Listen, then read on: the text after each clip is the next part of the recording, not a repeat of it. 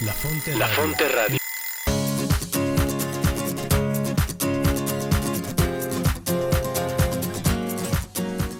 Bienvenidos a tu programa La Brújula. La Brújula. Orientando tu vida con Teresa de Jesús y Juan de la Cruz. Conducido por Cris Torres y Rodo Verduzco. Donde no hay amor, ponga amor y sacará amor. Porque el amor nos hará apresurar los pasos.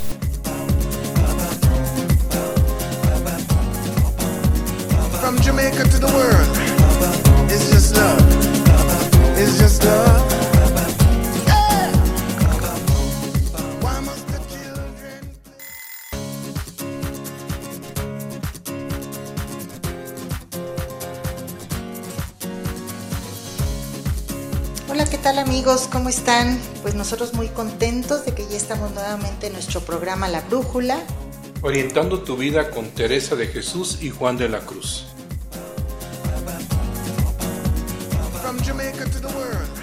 Estamos transmitiendo desde el Centro de Espiritualidad del Carmen aquí en Toluca, Estado de México. Nosotros somos Cris Torres. Y Rodo Verduzco, les recordamos que somos matrimonio. Y bueno, que estamos muy contentos de estar aquí con ustedes.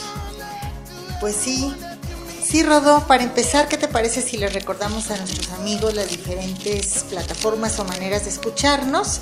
Porque pues tenemos varias.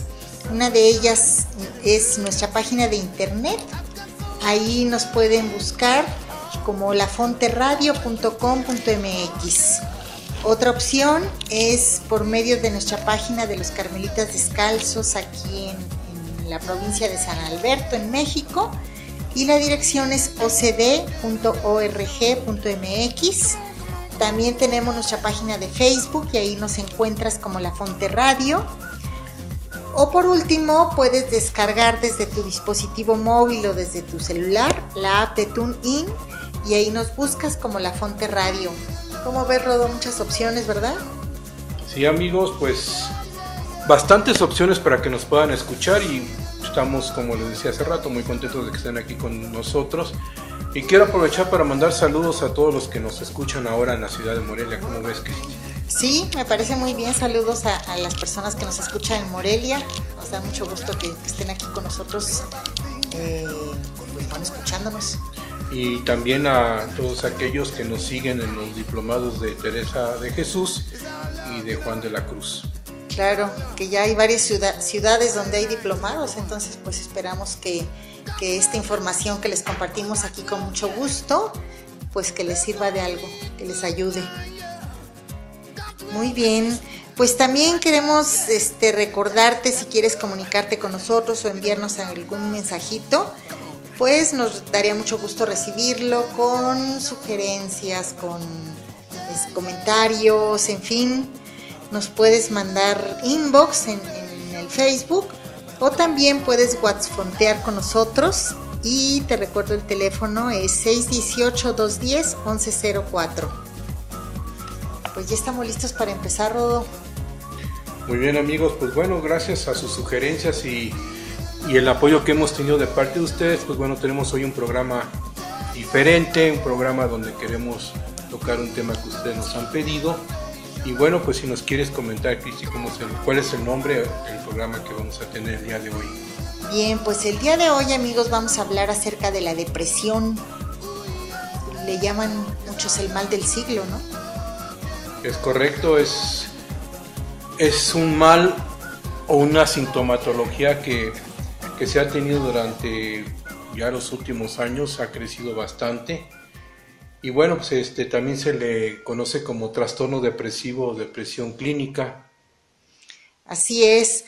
Pues bueno, como dices, ha crecido mucho en estos últimos tiempos, pero fíjate que investigando esto me sorprendí yo de, mm, bueno, de darme cuenta que es un mal que ha existido siempre. De hecho, en la Biblia, este, se comenta ahí personas que, que lo, que, lo padecieron. Una de ellas es el rey de Israel, Saúl. Él era una de las personas que en la antigüedad que padecían la depresión. ¿Cómo ves? ¿Tú has oído de otras celebridades o personajes famosos? Pues mira, te puedo decir que entre los santos hay varios que, que han padecido este mal. Uno de ellos es San Ignacio de Loyola, también San Juan de la Cruz, Santa Teresa de Jesús. Eh, también hay personajes famosos como por ejemplo Beethoven, que, mm, bueno, aquí entre paréntesis te comento que por ahí los que, las personas que saben de música dicen que la música de Beethoven ayuda contra la depresión. Es un dato pues curioso que investigué. Y otras personas como Schumann, como Newton, como Winston Churchill, eh, pues también, también padecieron en su época la depresión. Así que como pueden ver, queridos amigos, no, aunque ahorita es pues mucho más el número de personas que la padecen, no es una enfermedad nueva, sino ha existido durante mucho tiempo. ¿Cómo ves, Rodó? Y fíjate que la depresión puede ocurrir a cualquier edad, pero a menudo comienza en la adolescencia o a principios de la adultez, aproximadamente entre los 20 y 35 años. ¿Y la depresión qué es? La depresión, bueno, pues es un trastorno mental frecuente que se caracteriza por la presencia de la tristeza, pérdida de interés o placer, sentimientos de culpa o falta de autoestima. Y bueno, viene acompañado con trastornos del sueño o del apetito, sensación de cansancio y falta de concentración. Y también déjame comentarte que la depresión es la segunda causa de ausentismo laboral en el mundo. Wow, increíble. Dicen que es un, así como comentas, es un trastorno mental frecuente. Se calcula que ha afectado a más de 300 millones de personas en el mundo. Wow, son bastantes. Y en Alemania solamente se estima que hay 4 millones de personas con algún tipo de depresión. Y bueno, pues si nos acercamos un poco más acá al continente americano, te puedo decir que en Estados Unidos el psiquiatra es el médico de cabecera. Eh, los suicidios han aumentado 25% desde el año de 1999 y bueno, en el rango de suicidios pues están los jóvenes entre 15 y 24 años de edad, o sea que es algo que está, pues no podemos ir de moda, pero que está creciendo últimamente. Y para terminar con los datos estadísticos, déjame comentarte que el 20% de los habitantes, según la ONU, sufrirá al menos una vez de depresión en su vida. Wow, pues sí es algo considerable. Yo creo que sí es un, buen tema a tratar. Y, fíjate, pues, bueno, como, te decía antes, esto no, es algo nuevo, es algo que, ha padecido la, la, humanidad desde hace muchísimos años, pero ahorita está pues como que en boga, ¿no? Y nos dices tú que es una gran tristeza, una tristeza profunda, este, pero bueno, ciertamente no cualquier tristeza podemos llamarla depresión. Eh, para poder considerar que este mal llega a ser una depresión, pues sí hay ciertas características que la, que la definen, ¿no?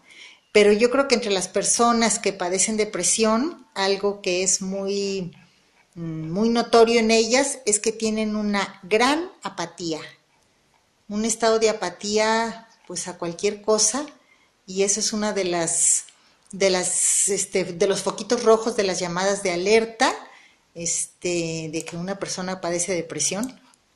Fíjate que sí, pero también comentan que que hay, como dices tú, ciertos síntomas que nos dicen si estamos o no entrando en depresión.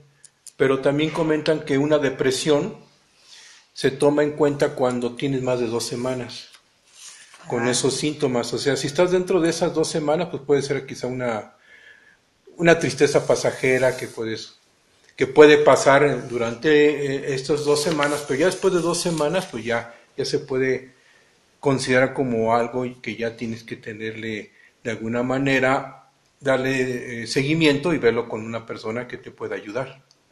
Claro, porque es también difícil que una persona sola salga de la depresión y muchas gentes no se dan cuenta que están deprimidas hasta que no vemos nosotros cuáles son los síntomas.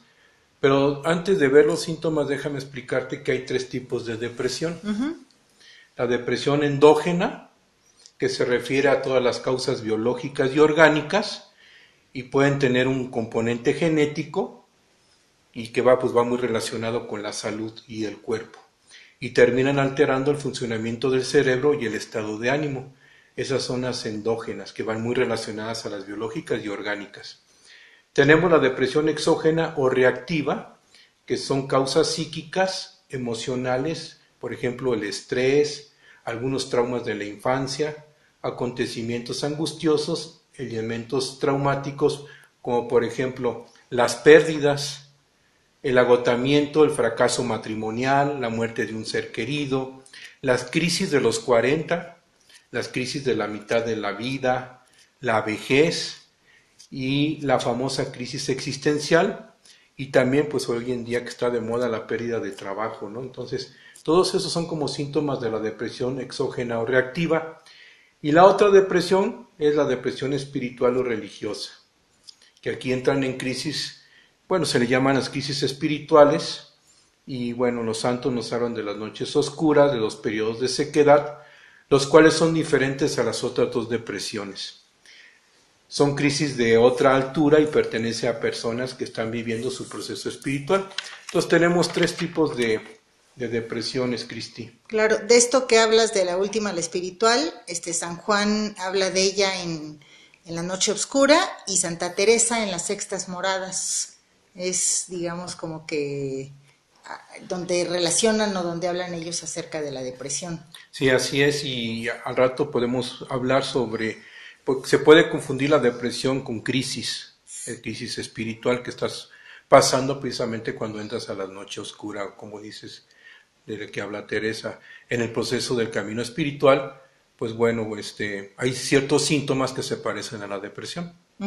Se parecen, pero no todas las crisis llegan a ser depresiones. Es correcto, y, y bueno, pues para eso se requiere de un director espiritual, y bueno, de las otras dos depresiones que hablamos, de la depresión endógena o exógena, bueno, se requiere de un, una persona, un psiquiatra, un psicólogo que, que nos ayude a salir adelante.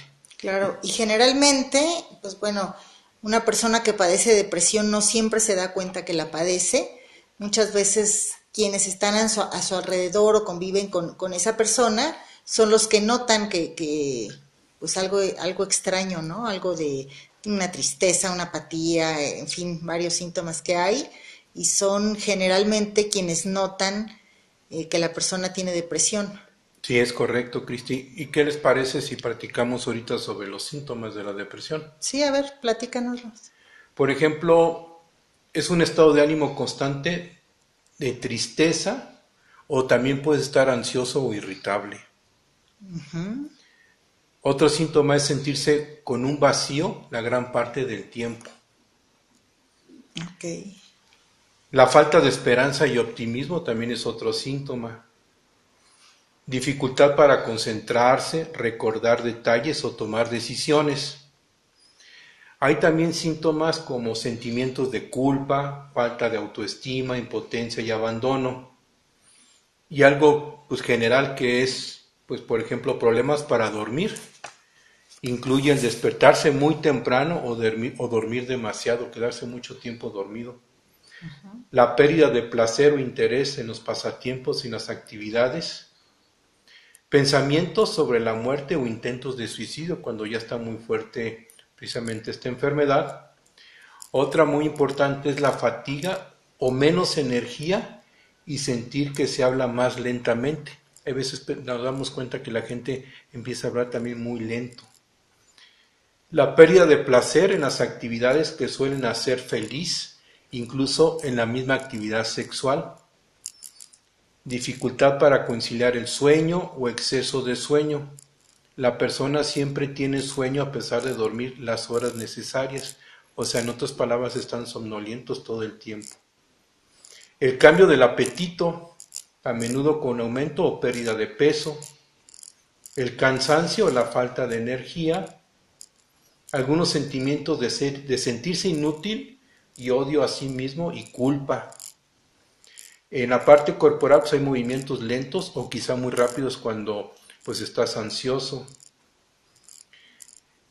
Se retraen, esta, las personas se retraen o se alejan del resto de, las, de los amigos, de las personas que conviven, inclusive familiares, y temen ser rechazados por los demás.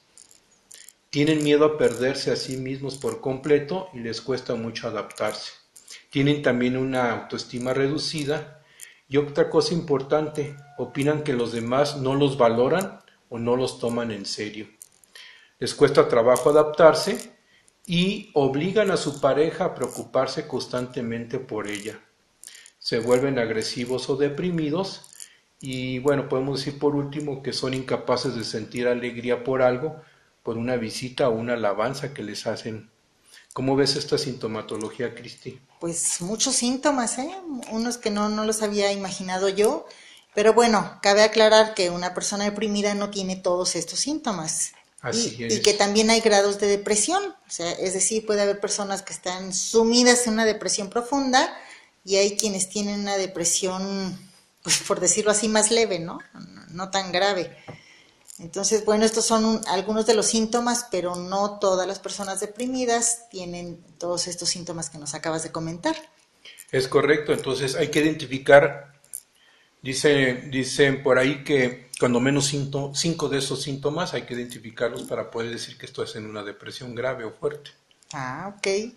Pues mira, interesante, ya, y ya aprendí algo más el día de hoy. Pues va, estoy dándome cuenta de muchas cosas sobre la depresión que, que antes no había pensado. Este, ¿cómo ves, Rodo, si te, si invitamos a nuestros amigos a un, a un corte musical? Sí, con mucho gusto los esperamos. No se vayan. La Fonte Radio, emanando espiritualidad y vida, para aprender a vivir y ser mejor en la vida desde la espiritualidad carmelitana, siendo amigos fuertes de Dios por medio de la oración y meditación de la palabra del Señor.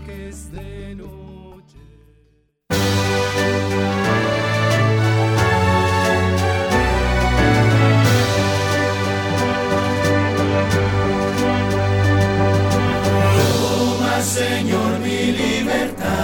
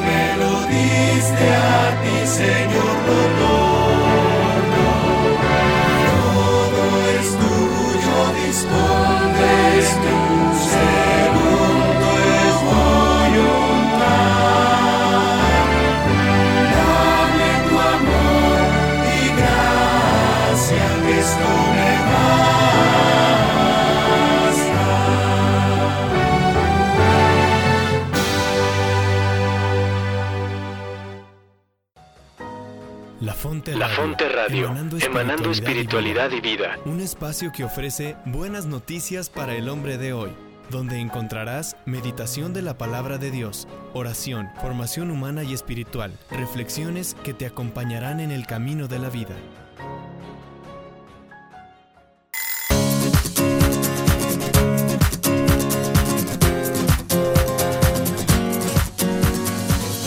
Bien amigos, pues ya regresamos, nos da mucho gusto que sigan escuchándonos aquí en este programa del día de hoy, en el que estamos hablando de la depresión. Y pues en el corte anterior hablábamos eh, de que aunque es un- una enfermedad que ha crecido mucho en este tiempo, no es algo nuevo, sino desde hace muchísimos años la humanidad la ha padecido, inclusive personas importantes. Y pues Rodo nos decía algunas características que tienen las personas deprimidas y nos comentaba pues que obviamente nos, di- nos dijo muchas características, pero no todas las personas deprimidas tienen todas esas características. Pero él nos decía que ya el hecho de tener cinco de, de- de esas que él mencionó ya era pues un motivo para considerar que la persona estaba en una depresión profunda. ¿Es así, Rodo? Sí, es correcto, Cristi. Y bueno, eh, la persona de- depresiva se puede describir en tres fases. Fíjate, persigue metas irreales o está colgado de una ilusión, no está enraizado y ha perdido su fe. Esas son como que las tres fases de la persona que está en una depresión. Y bueno, pues ¿qué nos cuentan los santos, Cristi? Pues mira, primero te voy a decir, este, pues por qué les llamará la atención a nuestros radioescuchas porque empezamos a hablar de la depresión. Pues resulta que, por ejemplo, Santa Teresa, ella comenta mucho en sus, escritos, en las obras, esto sobre la depresión. Obviamente no le llamaba así, ella le llamaba melancolía. Y bueno, cabe aclarar que no todo lo que en esa época se catalogaba como melancolía era precisamente una depresión. Es decir, no cualquier tristeza era melancolía. Pero en muchos de los casos, es lo que ahorita conocemos como depresión, ella lo, lo catalogaba como melancolía. ¿Y por qué le, pues, por, por qué le empezó a, empezó a tocar este tema en, las obras? Pues primero, como ya les decía, eh, ella lo vivió, lo experimentó. Eh, si han escuchado alguno de nuestros programas anteriores, hemos comentado que Santa Teresa era una persona sumamente enfermiza, toda su vida vivió enferma. Y aunque a pesar de ello, pues hizo todo lo que hizo, este, pues sí había momentos como que caía un poquito más en depresión. Entonces, esta palabra de melancolía ella la utiliza muchísimo en sus escritos. ¿Y en qué le afectaba? Pues bien, cuando ella empezó, aparte de que ella la padeció, cuando ella empezó a, hacer sus fundaciones, pues imagínense tener monjas este, de clausura que iban a vivir toda su vida juntas, encerradas. Eh, pues bueno, esto alteraba la situación de las monjas, ¿no? Alteraba la vida espiritual de la persona. Este, como nos decía Rodo hace rato, las personas depresivas son personas que solo quieren hacer su voluntad y se vuelven manipuladoras. Entonces, pues todo esto hacía que la vida de sus conventos se alterara. Ahora, pues lo que, lo, que se altera es la vida de nuestras familias o de nuestros trabajos. Pero ella, por ejemplo, fíjate que no aceptaba monjas que la padecieran, no aceptaba candidatas a entrar a sus conventos si padecían melancolía o ahora depresión. Y este, pues decía que afectaba la capacidad racional de la persona, tenían una voluntad muy débil. Entonces, otra de las cosas que ella notaba entre estas personas es que, decía ella, miran las faltas de otros y cubren las suyas. Es decir, como que tienen el ojo puesto enfrente, pero ellos no se dan cuenta de lo que, de lo que hacen. Entonces, pues sí era algo, era una situación que afectaba la vida de sus conventos y por eso es que ella escribe tanto, eh, habla mucho de ello, tanto a las prioras como tratar a, monjas que ya estaban dentro del convento pero que empezaban a ser depresivas o, a las personas ¿no? que, empezaban a, a, vivirla. Inclusive llegó a escribir cartas a obispos o a, a otras personas que la padecían dando ella consejos. ¿Cómo ves? Pues creo que tenía mucha razón y en su tiempo, bueno, es increíble que ya se tocara el tema de la depresión o la melancolía. Sí, claro. A mí me llama la atención porque no había, bueno, ahorita podemos decir el estrés, la vida agitada, etcétera, y pues antes aparentemente no se daba eso, pero la, la situación sí, sí existía. ¿Y qué nos dice San Juan de eso? Bueno, San Juan lo que nos dice, nos habla de no tener, bueno, de tener cuidado de no confundir, por ejemplo, una crisis espiritual con la depresión. Ajá. Hay que tener mucho cuidado. No quiere decir que una persona que siga un proceso espiritual pues no tenga depresión, pero luego se confunde la crisis espiritual con la depresión. Y bueno, recordando que San Juan nos habla que el proceso espiritual es el camino a la unión con Dios y que tenemos que pasar por un proceso que es la famosa noche oscura del alma. Y nos dice que son procesos diferentes, la depresión y la crisis espiritual, porque sus orígenes y sus frutos son distintos. es un proceso que Dios hace al alma para purificarla y hacerla digna de Él. O sea, la crisis, al entrar en la crisis, nos va purificando. Recuerdas que hemos platicado de que nos va quitando todo aquello que no es Dios. En el camino espiritual, la persona está centrada en Dios y en la depresión, la persona está centrada en el sufrimiento. O sea, en sí misma. Es correcto. El origen del sufrimiento es distinto porque hay un profundo anhelo de Dios. En la crisis espiritual hay un profundo anhelo de Dios. Y en el camino espiritual también se incrementa la capacidad de amar y trabajar, aunque el ánimo esté disminuido porque Dios es el mismo que nos va animando. No nos quita la energía como las personas con depresión. Una persona que tiene depresión pues tiene baja energía. Los frutos que dan son diferentes, como dice Teresa, por sus frutos los conoceréis. Dejar el alma en sosiego y quietud para que llegue su bien, dice San Juan. Eso es como que una de las recomendaciones. Y bueno, pues en la crisis se va purificando el alma y se va purgando de lo que no es Dios. Y nos va dando paz y tranquilidad espiritual y más amor.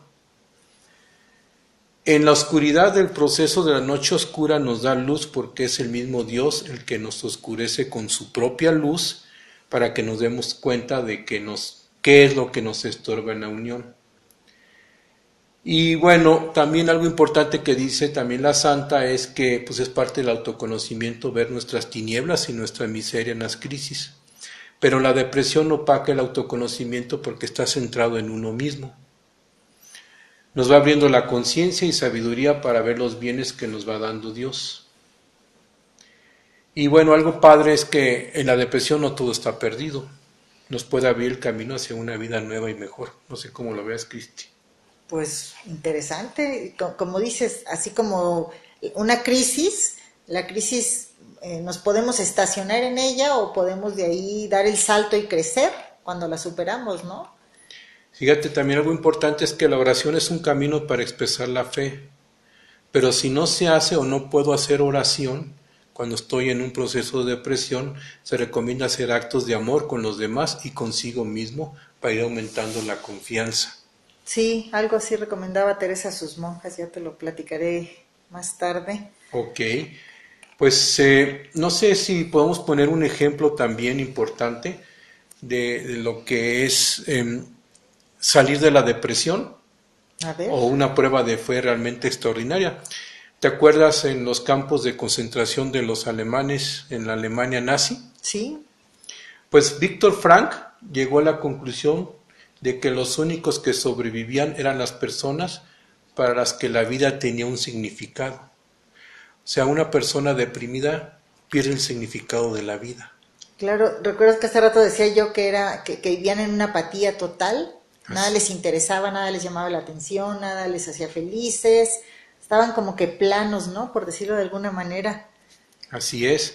Y mira, la gente que tiene fe es fuerte y la que es fuerte tiene fe. Es un binomio indivisible. Las creencias están sujetas a la verificación y la fe no necesita ser verificada. La fe surge y crece de las experiencias positivas de la persona. Cada vez que uno se siente amado, aumenta la fe siempre que uno responda a ese amor. Y bueno, una persona deprimida no se siente amada, más bien se siente aislada. Y la depresión se puede experimentar como un alejamiento de Dios, como un agujero en el que uno está separado de los seres humanos y de Dios. Así se experimenta, pero no es que eso realmente se dé. No, claro, es la forma en que la gente lo siente ¿verdad? Se siente alejado de las personas y también se siente alejado de Dios. Ajá, sí, está interesante eso. Así es, Cristi, ¿qué más nos puedes comentar? Pues bueno, este, me, parece interesante eso que nos dices de que, que, comenta San Juan de la Cruz. Seguramente él y Teresa pues tuvieron conversaciones respecto a esto de la depresión, ¿no? Porque pues era un tema que de alguna manera afectaba eh, la vida en, pues en el ambiente que ellos se desenvolvían. Recordemos que Juan mucho tiempo fue pues confesor, director espiritual, inclusive llegó a vivir tres años en la Encarnación, que era un, convento que, Teresa era la directora, y pues seguramente tenían problemas de ese tipo entre sus monjas, ¿no? Sí, es correcto, Cristi. Y mira, fíjate, nosotros podemos hacerle preguntas a la depresión para saber por dónde y qué es lo que la sintomatología o el origen de la depresión. Ay, ¿cómo qué preguntas le haríamos? Mira, una de esas preguntas es muy interesante. ¿Qué me quiere decir? Es decir, que la persona deprimida se pregunte eso, eso que nos estás diciendo. Es correcto, cuando tú sientas que estás posiblemente en un entrando a un estado de depresión o de tristeza, pues puedes hacer estas preguntas. ¿Qué me quieres decir? ¿Qué mensajes traes para mí? ¿Sobre qué pretendes llamar mi atención? ¿Qué es lo que he pasado por alto en mi vida? ¿En qué me he exigido demasiado y he sobrepasado mi medida? Cuando hacemos cosas y nos sobreexigimos, pues también llega la, la parte de que pues no hay recompensa y entonces me empiezo a deprimir. O a lo mejor sí la hay, pero yo espero algo específico, o sea, tengo expectativas que no se cumplen y eso hace que, mm, pues bueno, no se cumpla lo que yo espero, ¿no? Sí, o, intangibles. Ajá. ¿De qué imágenes propias debo despedirme? ¿Qué actitudes debo abandonar? Y ahí pues están las actitudes, lo que es perfeccionismo, caer bien a la gente, cumplir el rol y todas las expectativas que los demás tienen conmigo. Y algo importante también, preguntarle a, pues, cómo estoy en la parte del cuerpo, dónde están acumulados los sentimientos de depresión, de culpa, qué parte del cuerpo me pesa como si fuera un plomo, tengo la mirada vidriosa o tengo algún bloqueo general en el cuerpo.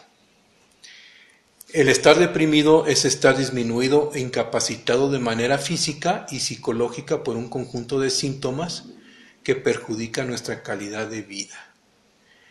Entonces, pues es bueno hacernos estas preguntas para darnos cuenta, pues bueno, qué grado también de depresión tengo, porque comentan que pues cuando tú vas con un especialista, con un psicólogo, te dice, a ver, pues cuáles son tus sintomatologías y sobre el grado de la sintomatología que tienes, pues te describe qué, porcentaje de depresión tiene, no, no qué porcentaje, sino puede ser una depresión leve, moderada o grave. Y hay gente que tiene hasta dos años o más de depresión y no se ha dado cuenta. Fíjate, qué increíble. Y bueno, por supuesto que hay este, depresiones, ahora sí que dependiendo de la gravedad del, del padecimiento, pues es, el remedio, ¿no? Hay, hay, algunas que se curan con medicamento, pero hay otras que son más, más fáciles de, de tratar y no es necesario tomar medicamento. También ahorita como que anda de moda, cualquier cosa vas al doctor, si tienes depresión tómate esta pastillita, pero no, no es así de sencillo, ni por cualquier tristeza, aunque sea este, fuerte, este, es bueno estarse medicando. Y mira, déjame comentarte algo interesante de la psicoterapia corporal. Este, fíjate que la gente que sufre depresiones tiene necesidades orales insatisfechas. Esto quiere decir que no se sienten sostenidos y apoyados. Tienen necesidad de experimentar el contacto corporal, o sea, han perdido la relación con los demás, de recibir atención y aprobación, de sentir el calor humano. ¿Y qué son las necesidades orales? Sentirse privados del amor de la vida, de un gran o de amor seguro e incondicional. O sea, pierden la seguridad consigo mismo. O sea, a final de cuentas me estás diciendo que es falta de amor. Es correcto. De cariño, de comprensión, este, etcétera, ¿no? Y va inmovilizando a la persona. Y entonces va perdiendo la energía para, para continuar con sus actividades acostumbradas y se siente defraudado y entonces le llega un sentimiento de desesperanza. O sea, también pierden esperanza. Y la persona que no está en contacto con sus propios sentimientos se va deprimiendo. Y bueno, nada más para terminar este segmento, déjame decirte que en la psicoterapia corporal el llanto es la emoción más apropiada para aliviar la depresión y va ligado a un sentimiento de pérdida. ¿Cómo ves? Importante, ¿no? Sí, muy importante. Y la causa de la depresión es la represión de las emociones. Wow, eso, eso me suena fuerte, que el, que el hecho de reprimir mis emociones me puede llevar a una depresión. Y ahorita conozco tantas y tantas personas que, pues por el ser valientes, por el ser fuertes, por el que no te veas débil ante los demás, por muchas razones este, reprimimos las emociones y mira lo que nos puede llevar. Y fíjate, Cristi, que nosotros nos podemos dar cuenta cuando quizá nos estamos deprimiendo porque por la, por la propia respiración, nuestra respiración está restringida.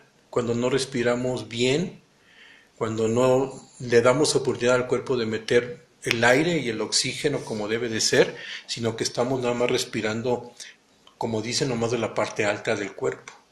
Y estamos así respirando con mucho aceleramiento y, y respiraciones cortas. Ah, mira qué interesante. Entonces es bueno hacer respi- respiraciones profundas. Es correcto.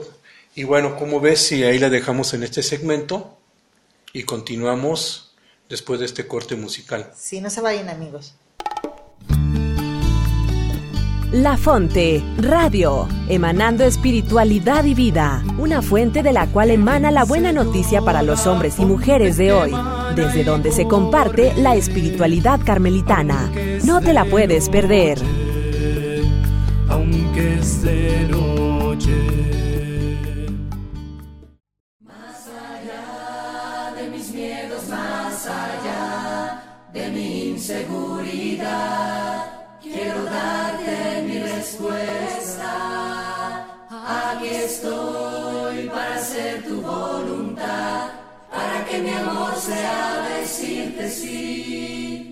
es de noche.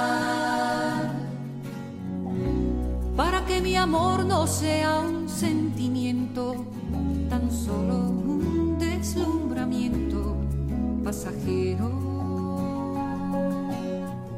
Para no gastar mis palabras más mías, ni vaciar de contenido mi te quiero.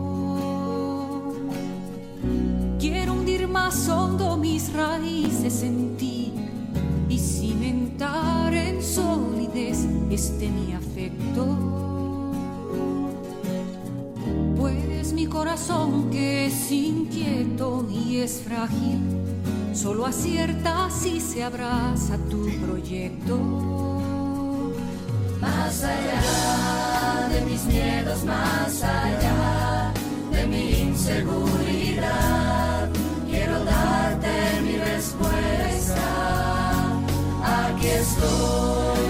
hacer tu voluntad, para que mi amor sea decirte sí hasta el final.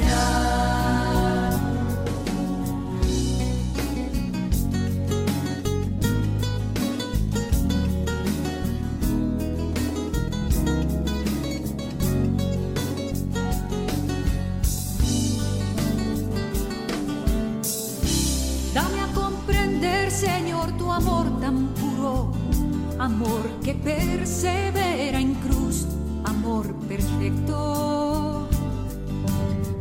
Hazme serte fiel aun cuando todo es oscuro, para que mi amor sea más que un sentimiento.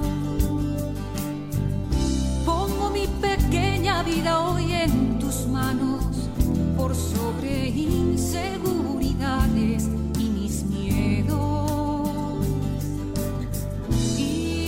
Hacer mi querer, sino el tuyo, hazme en Getsemaní fiel y despierto. Y más allá de mis miedos, más allá de mi inseguridad, quiero darte mi respuesta. Aquí estoy para hacer tu voluntad, para que mi amor sea decirte sí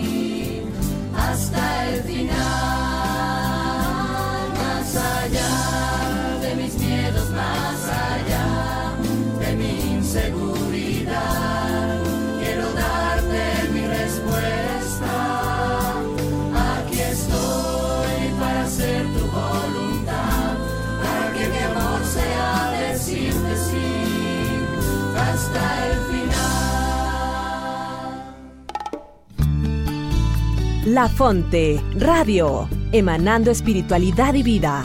Porque el hombre de hoy tiene deseos de escuchar buenas noticias que den esperanza y vida ante un mundo tan convulso.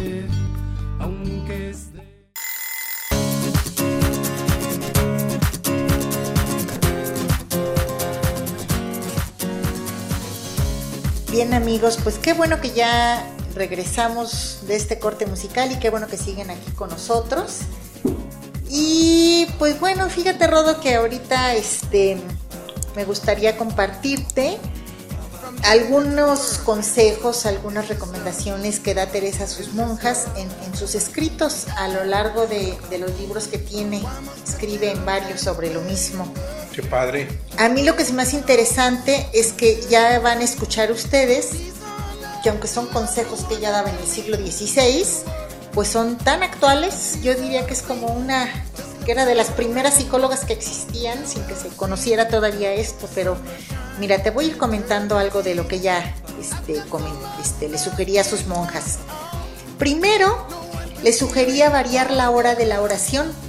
Tú hace rato nos hablabas de la oración y pues de alguna manera a las personas que tenían depresión, a las monjas, pues se les complicaba el hecho de hacer oración o era muy monótono para ellas o no tenían ganas de hacerla. Entonces, en primer lugar, les recomendaba variar la hora de la oración. Ella decía, fíjate, a veces la persona no está para la oración. Y entonces les recomendaba suprimirla o cambiarla por otra actividad. Y ella decía que, que fueran oficios de caridad o lecturas espirituales pues recordemos que no solamente la oración es el servicio a Dios. Y yo cómo traduciría esto, pues ahorita diría como tener una terapia ocupacional. Ella este, decía su famosísima frase de que hasta en los pucheros anda el Señor. O sea, por supuesto que ellas eran monjas contemplativas y hacían oración y eso, pero este pues no todo estaba en, la oración, ¿no? También tenían que comer, también tenían que limpiar y hacer otras actividades. Otra cosa que les recomendaba a sus monjas era no a las monjas que tenían depresión que no tuvieran una rutina, salirse de la rutina. Les recomendaba tener conversaciones y pasatiempos, es decir, como distraerse. Les decía que salieran a la naturaleza, que hicieran ejercicio, que caminaran. Y fíjate, ahorita recuerdo que en algún lugar leí que, por ejemplo, en Inglaterra hay muchas personas que padecen depresión y fíjate que ya hay pocas horas de sol. Entonces, de alguna manera, el sol, la luz del sol está relación, tiene alguna relación con esto de la depresión. Y ella desde entonces le recomendaba a sus monjas salir a la naturaleza, eh, otra cosa que, que, que, les recomendaba era, bueno, no estar tanto en rutina para evitar que estén imaginando, porque decía ella, de ahí viene todo su mal, de la imaginación que a veces nos juega malas pasadas. ¿No te ha pasado que, bueno, a mí sí me ha pasado que empiezo a imaginar una cosa y hago yo mis castillitos de arena y me voy muy lejos y resulta que nada de lo que imagino sucede? Sí, claro. Entonces ella decía que se me hace muy importante que de ahí de la imaginación viene todo su mal de estas personas este, depresivas. También les recomendaba mucho someterse a la obediencia, ya fuera de un este, director espiritual o de un confesor. Esto porque las personas depresivas, como bien tú lo decías hace rato, solo quieren hacer su voluntad y esta la tienen muy débil. Entonces les afecta su capacidad racional ¿Cómo ves? Increíble. Lo, ¿Cómo afecta la depresión? Así. Te puede quitar hasta tu equilibrio, ¿no? Claro, tu si tu voluntad está, está débil, pues todo. Tu paz interior. Claro. Fíjate que otra cosa que recomendaba ella, les decía utilizar ciertas hierbas, ahorita no tengo los nombres exactos, pero inclusive escribe el nombre de las hierbas, pero ahorita lo traduciríamos a medicinas, o sea, sí hay ciertas depresiones que deben tratarse con medicinas. Y bueno, este, a las prioras, a las superioras de sus conventos, les recomendaba que cuando hubiera una monja que tuviera depresión, pues en primer lugar les, les recomendaba ser pacientes con las melancólicas. Entonces, pues bueno, esto va, estos consejos para las prioras ahorita aplicarían a las personas que conviven con, gente que tiene depresión o a los cuidadores de personas eh, depresivas, ¿no? Ser pacientes con ellos, actuar con mucha dulzura, hacía mucho énfasis, que, que, que trataran con dulzura a las personas que, que tenían este padecimiento Después las monjas, ellas tenían, pues tenían unas reglas muy estrictas, muy específicas, y ella les decía que dejaran la regla, que, que comieran una alimentación nutritiva con carne, ellas no comían carne todos los días, y que comieran bien, que se dejaran de, bueno, tenían comidas especiales como para hacer pues, ciertos sacrificios, ¿no? Pero no, a, a las personas que tenían este mal les recomendaba comer bien, que tuvieran dos momentos de recreación. Fíjate que Teresa instituyó en sus conventos, que antes no se, se usaba eso, este, momentos de recreación en que estuvieran pues las monjas juntas, divirtiéndose, haciendo algo diferente aparte de rezar o de hacer los quehaceres de la casa. Y decía ella que era muy importante el tiempo de recreación para las personas depresivas. Interesante. Sí, ¿verdad? Sí, ¿Y qué más les recomendaba? Les recomendaba que durmieran muy bien. claro. Este, a las prioras les decía, ocúpenlas mucho en oficios y que no tengan soledad. Entonces, pues es, Mantenerlas ocupadas. sí, que tuviera, que tuvieran ocupadas a las personas depresivas y que no las dejaran solas. Y pues creo que eso también es un consejo que dan ahorita los, los psicólogos en estos tiempos. Este, bueno, ya lo había comentado, reducir el tiempo de oración. Y fíjate, en una carta que ella le escribe a un obispo que padecía depresión, no recuerdo el nombre del obispo, pero le decía en la carta, irse a donde vea el cielo. Y me recuerda esto que te comentaba hace rato del sol. Al, al obispo ese, ese, ese consejo, le daba que se fuera donde viera el cielo, es decir, a la naturaleza, Que se abriera, ¿no? Que no se viviera en sí misma. Ensimismado y, y encerrado. Exacto, sí. Porque muchas veces las personas depresivas quieren estar encerradas, no quieren salir, a veces no quieren levantar de su cama, como que su rutina, ¿no? Sí, me parece que es como un ejemplo, es como un balón de cualquier balón que se va desinflando y pierde la energía, Ajá, ah, claro. ¿verdad? Entonces se quedan así apachurraditas, como Ajá. el balón que perdió el aire Ajá. o se desinfló, Ah, sí, cierto. ¿verdad? Entonces son y, y vemos en, en- vemos en la actualidad gente así, ¿no? En el trabajo yo veo, me toca ver gente que, que parece hasta como zombie Wow, y traen depresiones muy fuertes y de mucho tiempo y ellos creen que están viviéndose en una situación normal.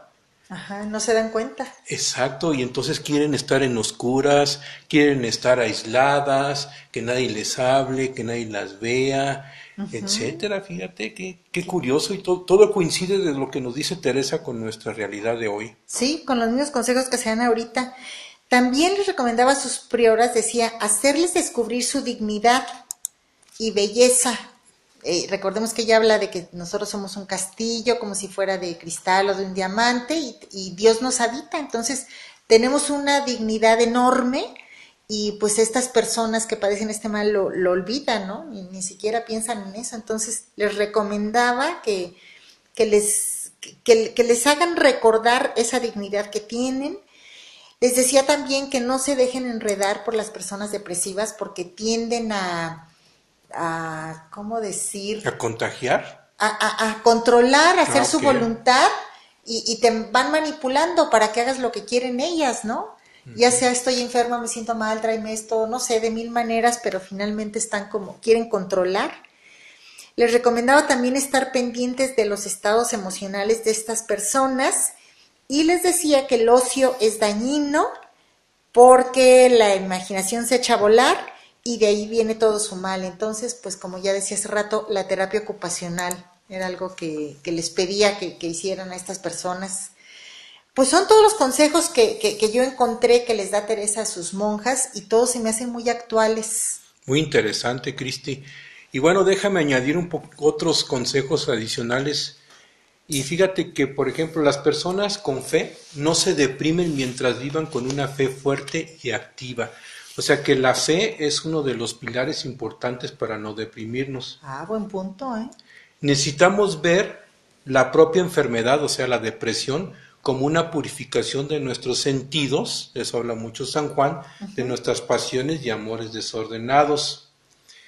Y cuando nuestros pensamientos estén ocupados con cosas amargas de este mundo y, nos empieza a deprimir, lo que se recomienda es lo que hemos hablado mucho, de dirigir la mirada a Dios, esa mirada dulce, de compasión, y Él nos va a restaurar como hijos de Dios.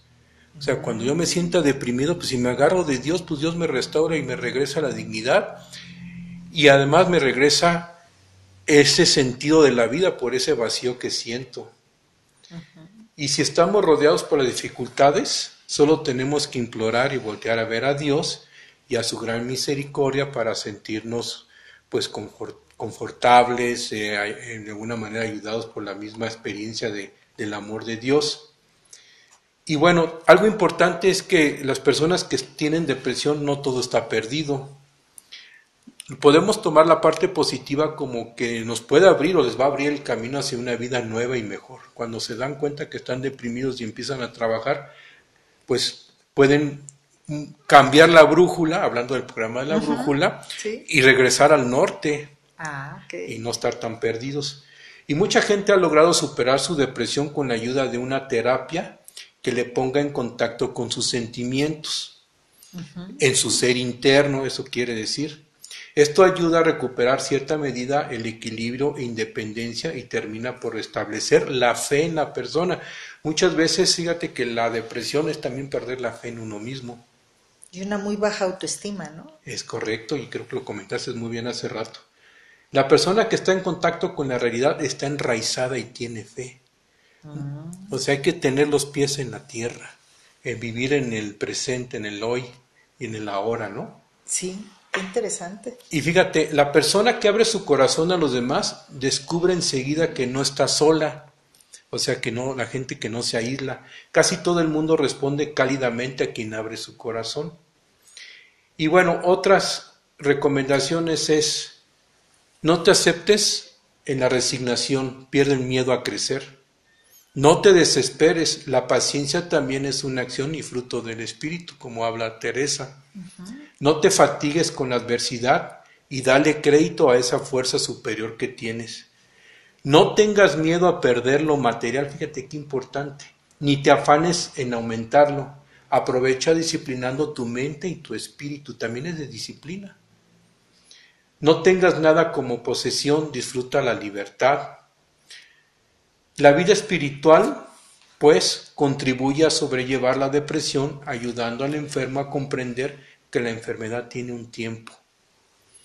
Y ya por, por último, Cristi y amigos, déjenme comentarles que vivir con la esperanza puesta en Dios, que es su Padre, y aplicar su situación en el buen humor, de reírse de sí mismo y con los demás, es salir también de la depresión.